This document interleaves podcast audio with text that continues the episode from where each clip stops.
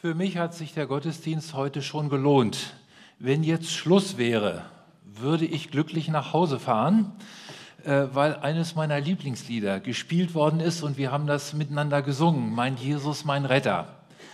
Äh, aber keine Angst, es geht natürlich weiter mit der Predigt. Und diese Predigt heute hat eine ganz bestimmte Vorgeschichte.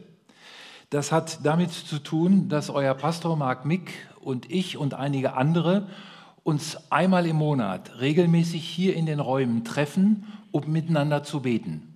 Wir beten für die Stadt Göttingen, wir beten für die Gemeinden in Göttingen und wir beten für einzelne Personen, von denen wir wissen, dass sie Unterstützung im Gebet, dass sie Fürbitte gebrauchen. Äh, euer früherer Pastor Wolfgang Schwarz ist auch dabei und wie gesagt äh, noch ein paar andere. Ich denke, ich sollte das mal erwähnen damit ihr einfach wisst, so während der Woche, wenn ihr bei der Arbeit seid, äh, was hier in eurem Haus alles so an anderem noch passiert.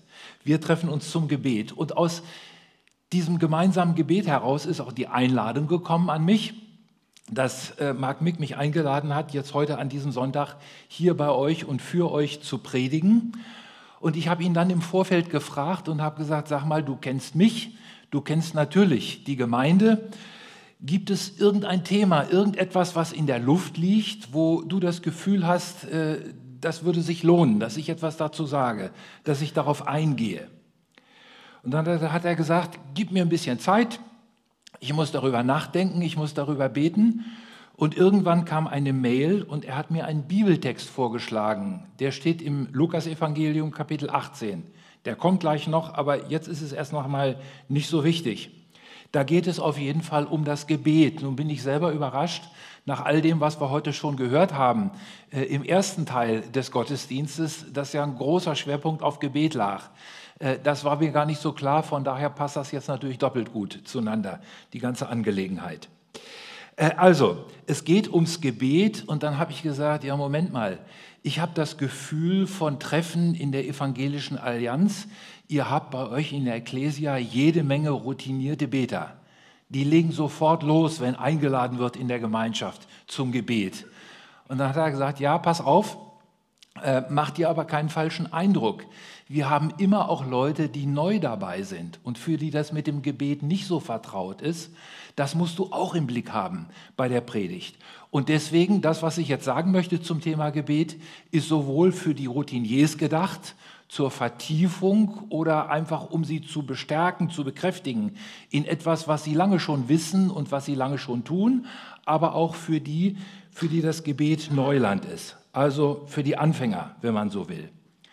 Bevor ich auf den Bibeltext aus dem Lukasevangelium Kapitel 18 komme, möchte ich gern einen allgemeinen Gedanken aus der Religionsphilosophie zum Thema Gebet sagen. Jetzt denken manche vielleicht, was will er denn mit Religionsphilosophie? Es geht doch hier um die Bibel. Natürlich geht es um die Bibel. Aber ich denke, es tut uns gut, wenn wir uns einmal bewusst machen und einmal ganz bewusst fragen, was machen wir eigentlich, wenn wir beten? Was passiert da eigentlich, wenn wir beten? Christen glauben das Unglaubliche. Sie glauben, man kann mit dem ewigen Gott reden, mit eigenen Worten und man kann, wenn man sich Zeit und Ruhe dafür nimmt, auch in seinem Inneren wahrnehmen, was der ewige Gott ihnen zu sagen hat. Und deswegen ist mir der erste Gedanke wichtig, weil ich denke, das ist alles andere als selbstverständlich. Das ist faszinierend, dass der Gott, der Himmel und Erde gemacht hat, für uns ansprechbar ist, dass wir uns persönlich an ihn wenden können und dass wir ihn mit unseren eigenen Worten ansprechen können. Das ist faszinierend, aber auf der anderen Seite es ist auch schwer zu verstehen. Ich bin schon ein bisschen länger Pastor äh, und habe immer wieder darüber nachgedacht und um es ganz offen zu sagen, ich verstehe bis heute nicht, wie das ist, aber ich weiß, es funktioniert. Und ich denke, mehr müssen wir auch nicht wissen. Wir müssen es nicht verstehen, äh, sonst, wäre es ja auch kein, sonst wäre es ja auch kein Geheimnis. Wir reden mit Gott, den wir nicht sehen können, der aber da ist. Das Gebet ist die Kontaktaufnahme mit Gott. Es gibt ein schon etwas älteres Lied von Bob Dylan, das hat den Titel Knocking on Heaven's Door, also an die Himmelstür klopfen. Wenn wir das ernst nehmen im Sinne von Jesus und so wie ich Jesus verstehe, dann müssen wir nicht einfach anklopfen an die Himmelstür, sondern dann können wir davon ausgehen, wenn wir beten, die Himmelstür steht offen. Da müssen wir nicht extra anklopfen, die Himmelstür steht offen. Und nun dieser Abschnitt aus dem Lukasevangelium Kapitel 18, um den es uns jetzt gehen soll. Da heißt es, ich lese nach der Basisbibel, das ist die Bibelausgabe, die man immer wunderbar daran erkennen kann, dass vorne ein großes weißes Kreuz drauf ist. In unterschiedlichen Farben gibt es das, aber überall ist ein großes weißes Kreuz drauf. Das ist die Basisbibel. Jesus wollte den Jüngern deutlich machen, dass sie immer beten sollen, ohne darin nachzulassen. Deshalb erzählte er ihnen ein Gleichnis. In einer Stadt lebte ein Richter der hatte keine Achtung vor Gott und nahm auf keinen Menschen Rücksicht. In der gleichen Stadt wohnte auch eine Witwe. Die kam immer wieder zu ihm und sagte, Verhilf mir zu meinem Recht gegenüber meinem Gegner. Lange Zeit wollte der Richter nicht, sich nicht darum kümmern. Doch dann sagte er sich, ich habe zwar keine Achtung vor Gott und ich nehme auch keine, auf keinen Menschen Rücksicht, aber diese Witwe ist mir lästig. Deshalb will ich ihr zu ihrem Recht verhelfen, sonst verpasst sie mir am Ende noch einen Schlag ins Gesicht. Und der Herr fuhr fort, hört genau hin, was der ungerechte Richter hier sagt. Wird Gott dann nicht umso mehr denen zu ihrem Recht verhelfen, die er erwählt hat, und die Tag und Nacht zu ihm rufen? Wird er sie etwa lange warten lassen? Das sage ich euch. Er wird ihnen schon bald zu ihrem Recht verhelfen. Meine Frage für die Predigt ist jetzt, was erfahren wir an Wichtigem, an Wesentlichem von Jesus für das Gebet? Und ich möchte fünf Punkte genauer herausstreichen. Das erste, wir erfahren etwas Wichtiges über Gottes Wesen. Wir erfahren etwas darüber, wer eigentlich die Adresse ist, an die wir uns wenden, an den wir uns wenden äh, im Gebet. Also der Kern der Frage ist, wer und wie ist der Gott, zu dem Christen beten. Und ich möchte mit einem negativen Beispiel beginnen, um das Deutliche, um das Positive deutlicher herauszustreichen. Mehr durch Zufall haben meine Frau und ich während der vergangenen Woche äh, am Nachmittag im Fernsehen äh, sind wir in eine Serie geraten. Da geht es um ein Kreuzfahrtschiff, vielleicht haben das einige auch gesehen, um ein Kreuzfahrtschiff, was unterwegs ist und dann wird berichtet und beleuchtet, äh, was einzelne Menschen dann äh, bei den Exkursionen an Land, wo sie Stationen machen, erleben. Und da war eine Gruppe, die waren in Rio de Janeiro in Brasilien, da war eine Gruppe, die haben sich einladen lassen äh, in eine Umbanda-Sitzung. Umbanda ist eine sehr seltsame, in Brasilien ganz weit verbreitete Sekte, würden wir sagen, wo es darum geht, dass man sich ausstreckt nach der Kraft der Verstorbenen und diese Kraft auf die Besucher dann auch übertragen wird eine irgendwie für mich merkwürdig sich anfühlende Angelegenheit. Und wir waren, meine Frau und ich, wir waren überrascht, mit welcher Leichtfertigkeit äh, die Touristen, die dann in diese Sitzung gekommen sind, oder man könnte auch sagen, in diesen Gottesdienst gekommen sind, wir waren überrascht, mit welcher Leichtfertigkeit, mit welcher Naivität sie sich darauf eingelassen haben. Ich hätte in dieser Situation als erstes wissen wollen, um wen geht es hier eigentlich? Welchen Kräften, welchen Einflüssen setze ich mich aus? Die waren scheinbar völlig unberührt von dieser Frage, das war ihnen egal. Irgendwie, ich meine das jetzt nicht abfällig, irgendwie ahnungslos. Vor diesem negativen Hintergrund noch einmal die Frage, wenn wir uns an Gott wenden, wenn Christen sich an Gott wenden, welchem Einfluss setzen sie sich dann aus? Jesus beschreibt das in vielen unterschiedlichen Bildern, am allermeisten mit einem Wort nur. Er redet selten mit dem Begriff, mit dem Wort Gott von Gott, sondern er redet vom Vater. Und damit ist gleich eine Grundaussage verbunden. Jesus will deutlich machen, wir können Gott vertrauen wie einem guten Vater. Nun muss der Akzent aber auch auf gut liegen. Es gibt ja auch andere Väter. Wir dürfen Gott vertrauen wie einem guten Vater. Aber hier in unserem Abschnitt macht Jesus das genau andersherum. Er benutzt ein negatives Beispiel und sagt, Gott ist genau das Gegenteil von dem Richter, von dem hier die Rede ist. Bei dem Richter, denke ich, ist es wichtig, dass wir uns klar machen, Zur Zeit von Jesus hatten die Richter eine etwas andere Funktion, als es bei uns der Fall ist. Die saßen also nicht vorne in einem Gerichtssaal mit anderen zusammen und haben dann ein Urteil verkündigt, sondern die Richter zur Zeit von Jesus hatten mehr die Aufgabe von dem, was heute Anwälte bei uns machen. Die sollten sozusagen den Kläger oder den Bittsteller oder wie auch immer vertreten und ihm oder ihr dazu verhelfen, dass sie ihr Recht bekommen. Um einen solchen Richter geht es. Und nun wird der Richter sehr negativ skizziert von Jesus, ganz bewusst. Er sagt, der hält sich nicht an Regeln. Der Wortlaut ist, er fürchtet Gott nicht. Er kümmert sich nicht um die Standards, die Gott gesetzt hat. Und im Umkehrschluss gilt gleich, bei Gott kann man wissen, das klingt jetzt vielleicht ein bisschen komisch, aber ist so gemeint, der hält sich an seine Standards. Bei Gott weiß man, es gibt bestimmte Regeln und darauf kann man sich verlassen. Und dieser Richter, der will ja zunächst erstmal gar nicht der Frau helfen. Äh, ganz offensichtlich, weil sie nicht genug Geld hat. Das ist ja leider eine Angelegenheit, die es bis heute auch gibt, dass man manchmal mit den Zähnen knirscht. Ich mache das jedenfalls, wenn man das Gefühl hat, da bekommt einer Recht, weil er genug Geld hat, sich einen besonders kompetenten Anwalt leisten zu können. Aber da will ich jetzt nicht weiter darauf eingehen. Dieser Mann ist offenbar nur für Leute zu haben, vertritt nur das Interesse von Leuten, die viel Geld haben. Bei Gott ist es anders. Er ist für alle da. Und er ist in besonderer Weise für die Armen da, für die, die nichts haben. Dieser Richter, von dem sagt Jesus, der nimmt keine Rücksicht auf Menschen. Das ist dem egal, was Menschen über ihn denken. Gott, so wie Jesus ihn uns vor Augen malt, ist ein rücksichtsvoller Gott. Der Richter kümmert sich nicht um eigene Schicksale. Gott, ich denke, das kann man so sagen, ist ein Kümmerer. Und der Richter denkt an sich, an das Geld, was er machen kann oder was er bei der Witwe sehr wahrscheinlich nicht machen kann. Gott denkt an uns.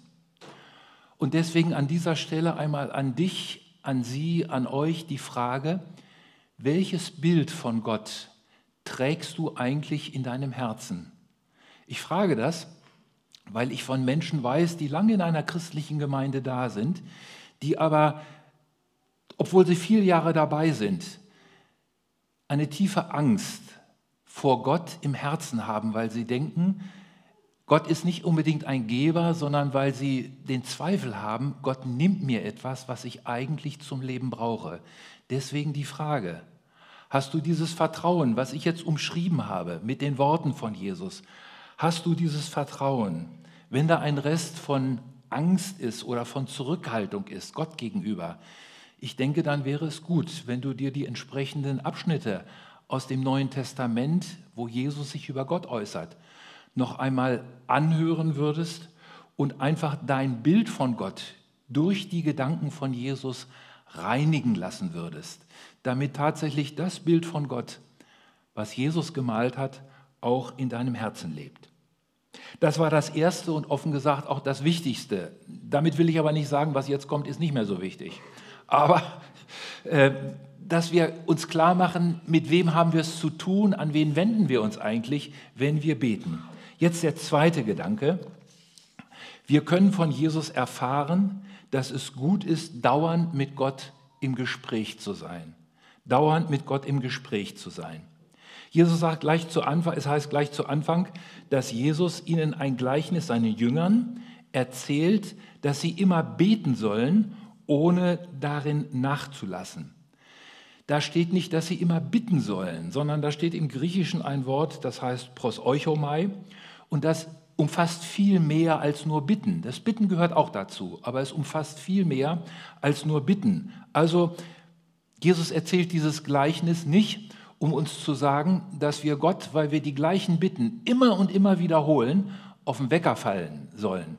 Natürlich dürfen wir wichtige Bitten auch wiederholen, aber das ist nicht die eigentliche Stoßrichtung von dem, was Jesus sagt.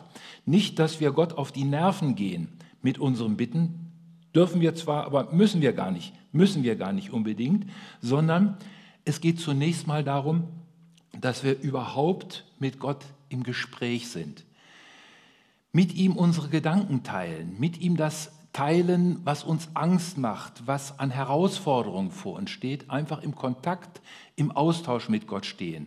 Das kann mit Worten geschehen, das kann in der Gemeinschaft geschehen, geschehen, das kann aber auch in Gedanken geschehen. Ich habe dazu ein Zitat, was mich seit vielen, vielen Jahren schon begleitet. Zu diesem Aspekt von Gebet, mit Gott im Gespräch sein, mit Gott im Kontakt sein. Das stammt von der ökumenischen Lebensgemeinschaft in Thésée in Frankreich. Da steht es in der Ordensregel drin. Und ich lese das bewusst langsam, weil ich das für unheimlich wichtig halte. Da heißt es, wenn du mit ihm, wenn du ihm, gemeint ist Gott, wenn du ihm nicht ständig alles anvertraust, wenn du zu ihm nicht sprichst mit der Einfalt eines Kindes, wie willst du in dir die Ordnung wiederherstellen, wo du von Natur unruhig bist oder selbstzufrieden? Weil mir das so wichtig ist, nochmal wenn du ihm nicht ständig alles anvertraust, wenn du zu ihm nicht sprichst mit der Einfalt eines Kindes? Wie willst du die in dir die Ordnung wiederherstellen, wo du von Natur unruhig bist oder selbstzufrieden? Und wenn man auf diese Weise in einem Gespräch, in einem Kontakt mit Gott ist, dann gehört natürlich auch das Danken dazu. Und meine Erfahrung jedenfalls ist es, wenn ich nicht gleich mit meinen Bitten mich an Gott wende, sondern erstmal danke für das Gute, was ich in meinem Leben habe, dann merke ich, die Bitten, die kriegen ein anderes Schwergewicht. Das kommt irgendwie anders ins Gleichgewicht. Und es gehört natürlich auch das Loben dazu. Deswegen wird ja zu bewusst zu Anfang in einem Gottesdienst werden Loblieder gesungen, wird angebetet. Diese Dimension gehört dazu, dass wir uns immer neu bewusst machen, dass wir es mit einem großen Gott zu tun haben, der Möglichkeiten hat, die viel, viel größer sind als unsere menschlichen Möglichkeiten. Und es gehört dazu, was du ja nun auch äh, zu Anfang schon gemacht hast, dass, für, dass wir für andere Menschen beten und wenn sich daraufhin etwas getan hat, dass wir dann auch wieder dafür danken. So ist das Ganze ein Kreislauf. Das, geht das, eine, das eine geht in das andere über. Um das nochmal negativ abzurunden, weil ich glaube, dieser Gedanke, dass Gott so etwas wie ein Gebetsautomat ist, das hat mir jedenfalls ein Freund im Gespräch vor kurzem nochmal bestätigt, weil das tief in unseren Herzen sein kann. Gott ist nicht ein Getränkeautomat, wo man nicht eine Münze einwirft, sondern ein Gebet einwirft und anschließend kommt unten eine Flasche Red Bull raus, der Energiedrink. Und wir kennen das ja von der Werbung, Red Bull gives you wings. Und so denken sich das viele Menschen, dass man, wenn man nur intensiv genug betet, dass dann sozusagen von Gott die Energie kommt und alle Probleme lösen sich im Nebel auf. Ganz so einfach ist es nicht. Aber es ist wichtig, dass wir dauernd mit Gott im Gespräch sind. Der dritte und nächste Gedanke. Wir erfahren von Jesus, dass Gott uns das gibt, was wir brauchen. Ich lese noch mal einen Satz, das ist der Vers 7.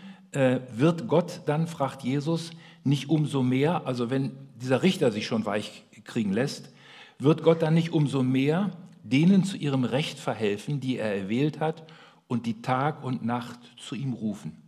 Ich denke, wir müssen uns klar machen, wir haben als Menschen, als Personen einen Willen und wir haben entsprechend auch Wünsche an Gott. Und das ist hundertprozentig in Ordnung. Aber wir müssen uns klar machen, Gott ist auch eine Person und er hat auch einen Willen. Und meine Lebenserfahrung ist auf jeden Fall, im Zweifelsfalle ist Gottes Wille für mich besser als mein eigener Wille. Ich habe mir jedenfalls schon oft in meinem Leben Dinge gewünscht, von denen ich später begriffen habe, die waren gar nicht so schrecklich, so schrecklich gut für mich. Das heißt, Gott ist nicht automatisch identisch mit unseren Wünschen.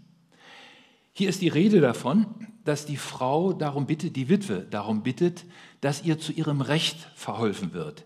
Dahinter steht wahrscheinlich das muss ich vielleicht nochmal zur Erklärung dazu sagen. Wir dürfen uns diese Witwe nicht so vorstellen wie eine alte, zahnlose Frau, die nur in Schwarz gekleidet ist.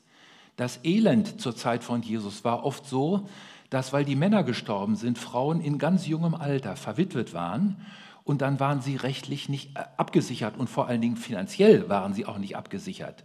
Und viele Ausleger vermuten, das steckt bei dem Beispiel von Jesus dahinter, dass diese Frau mit dem Gefühl lebt, ich habe meiner Familie gegenüber Ansprüche auf eine finanzielle Versorgung, aber sie enthalten mir das vor. Sie wollen mir das nicht geben und deswegen, deswegen braucht sie den Richter. Also, jetzt auf uns bezogen. Ich hatte gesagt, Gottes Wille ist nicht automatisch identisch mit unserem Willen, aber ich darf ihn mit Recht um das bitten, was ich zum Leben brauche. Und das macht die Witwe ja genau. Sie bittet darum, dass sie das bekommt, was sie zum Leben braucht. Und wir dürfen uns darauf verlassen, damit sind wir bei Gott an der rechten Adresse. Jetzt ein etwas schrilles Beispiel, um das Ganze nochmal ja nicht ins Lot zu bringen, sondern zu, illustrieren.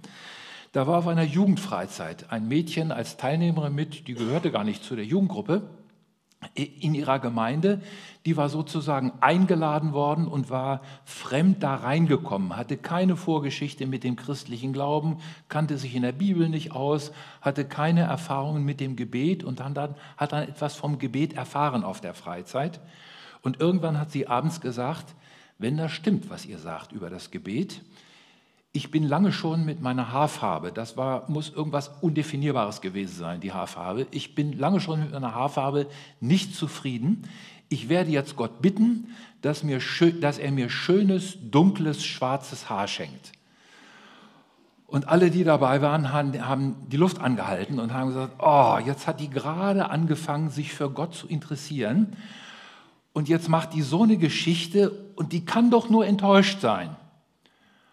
Und dann ist sie am nächsten Morgen mit einem strahlenden Gesicht zum Frühstück gekommen und hat gesagt, Gott hat mein Gebet beantwortet. Und die anderen haben gesagt, ja wieso? Deine Haare sehen doch genauso aus wie vorher. Und dann hat sie gesagt, ja wieso?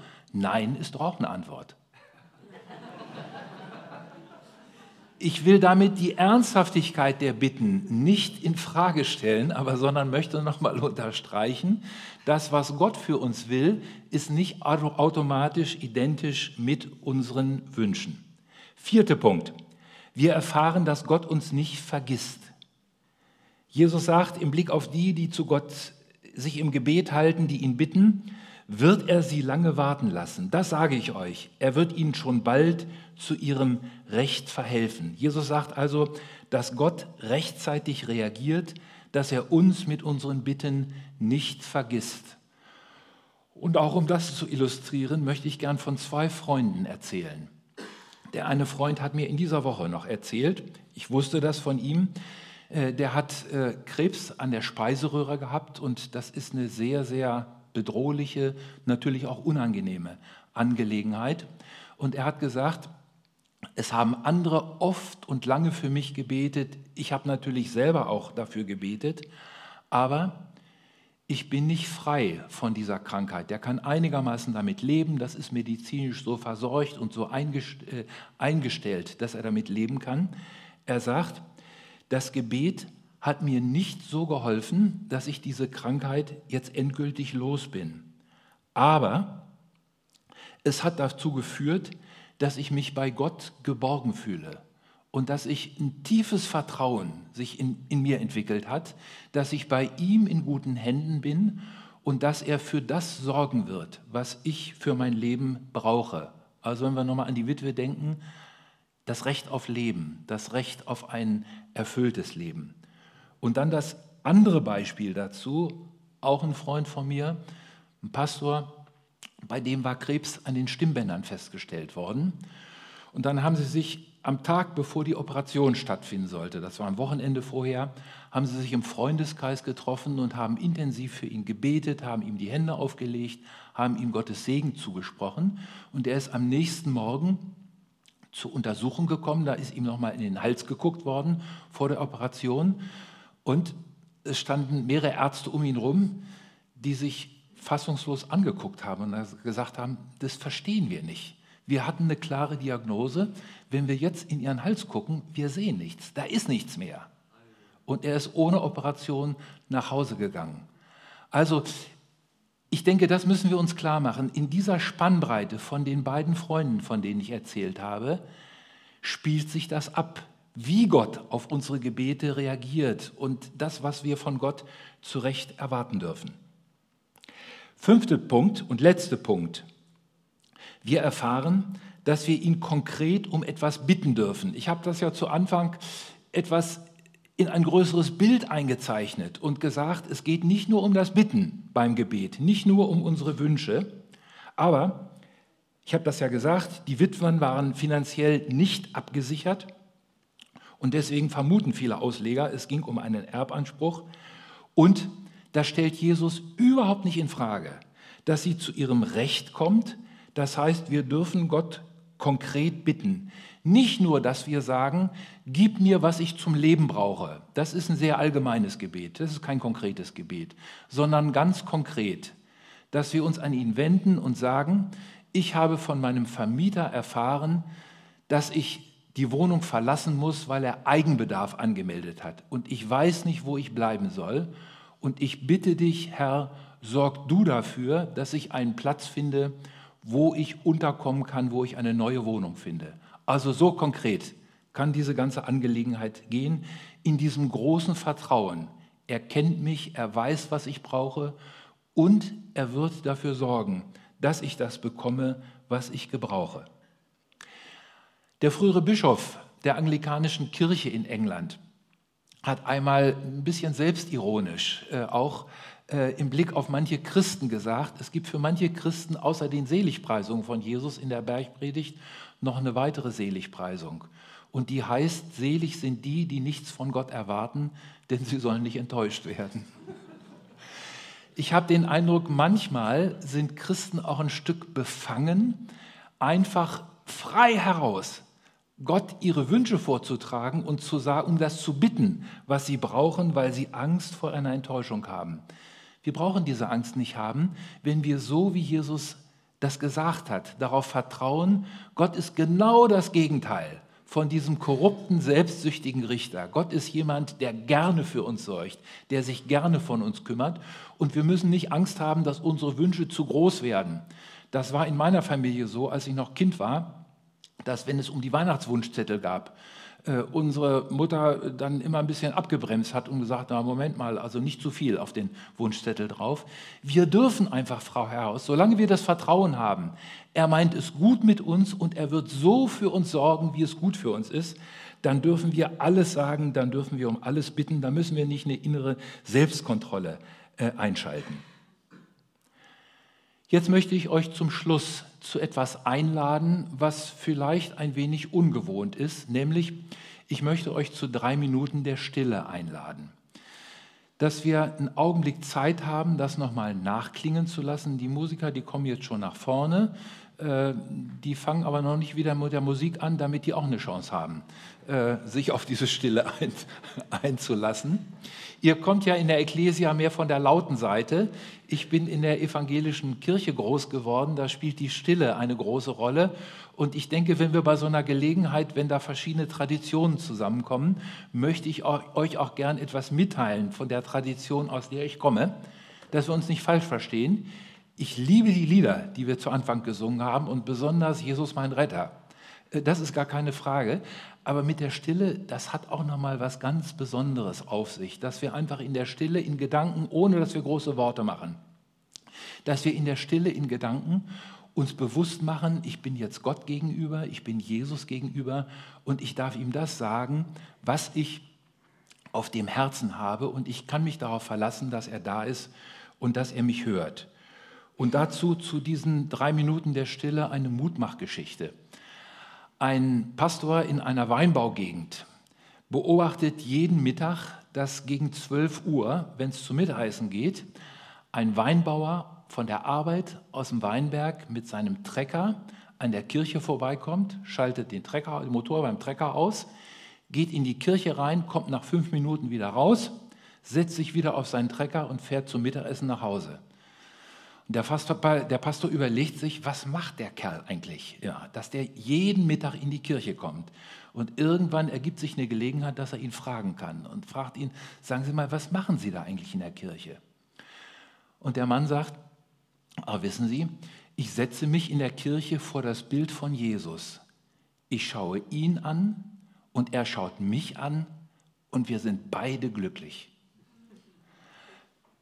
Das können wir jetzt nicht machen, aber für Jesus ist auferstanden, er ist da, er ist in diesem Raum gegenwärtig.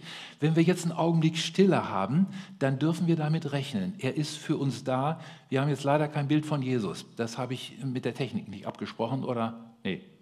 Ihr habt nicht meine unausgesprochenen Wünsche erfüllt. Das, das, kann ich auch, das kann ich auch nicht erwarten. Also, wir haben jetzt drei Minuten Stille. Ich beginne das mit einem Gebet und schließe das dann auch mit dem Amen ab. Und ihr könnt in der Zeit das machen, was ihr für angemessen und richtig haltet. Herr Jesus, du bist auferstanden. Wir begreifen das nicht, wir können das nicht verstehen, aber es ist so. Du bist jetzt hier in diesem Raum gegenwärtig. Und wir dürfen in der Stille vor dir sein und wir dürfen dir das mit, mit unseren Gedanken, dir das anvertrauen, was uns am Herzen liegt. Und wir dürfen es tun in dem Vertrauen, dass du es hörst und dass du es ernst nimmst.